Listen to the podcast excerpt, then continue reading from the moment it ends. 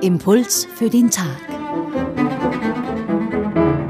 Diese Woche mit Georg Gattner und neben mir ist Nathanaela Gmoser. Sie ist Schwester im Orden der Benediktinerinnen der Anbetung in Wien.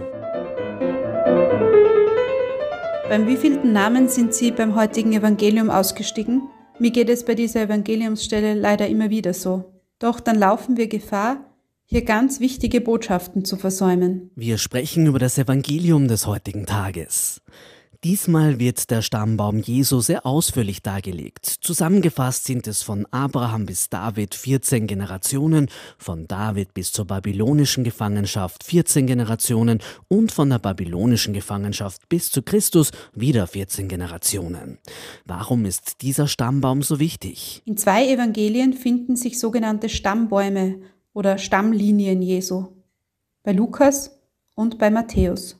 Ziel ist es, Jesus als aus dem erwählten Volk Gottes stammenden Messias zu legitimieren. Das ist das eine. Das andere sind aber die vielen Besonderheiten, die in diesen Listen vorkommen. Ein Beispiel. Genannt wird David. Und weiter heißt es, David war der Vater von Salomo, dessen Mutter die Frau des Uriah war. Übersetzt heißt das hier, David war Ehebrecher und Mörder. Nicht gerade eine Botschaft, die man sich vielleicht in einem solchen Zusammenhang erwarten würde. Ein Ehebrecher und Mörder als Vorfahre des Messias.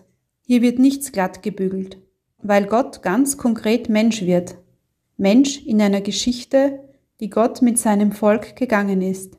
Eine Geschichte mit vielen Brüchen und Makeln. Genau in diese Geschichte tritt Gott ein. Auch heute in meinem Leben. Mit allen Brüchen und Makeln. In dieser Aufzählung sind viele Männer angeführt und nur wenige Frauen. Was hat es damit auf sich? Ja, das stimmt. Die Frauen sind hier deutlich in der Minderheit. Tama, Rahab, Ruth und die Frau des Uriah, also Bathseba, werden genannt. Alle vier sehr interessante Frauen, die einen nicht unwesentlichen Beitrag in der Geschichte Israels geleistet haben. Und dann zum Schluss die spannende Wende.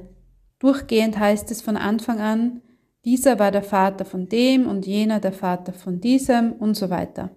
Und zum Schluss nun, Jakob war der Vater von Josef, dem Mann Marias.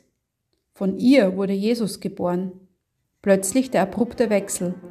Ein Hinweis auf die Empfängnis Jesu durch den Heiligen Geist.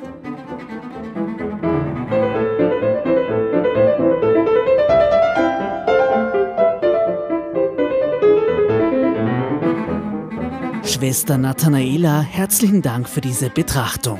Steigen Sie bitte nicht gedanklich aus, wenn Sie das nächste Mal diese lange Ahnenreihe hören. Oder lesen Sie sie bewusst heute noch einmal. Nehmen Sie vielleicht eine der hier genannten Frauen heraus, um sie näher kennenzulernen und ihren Platz in der Stammlinie Jesu besser zu verstehen.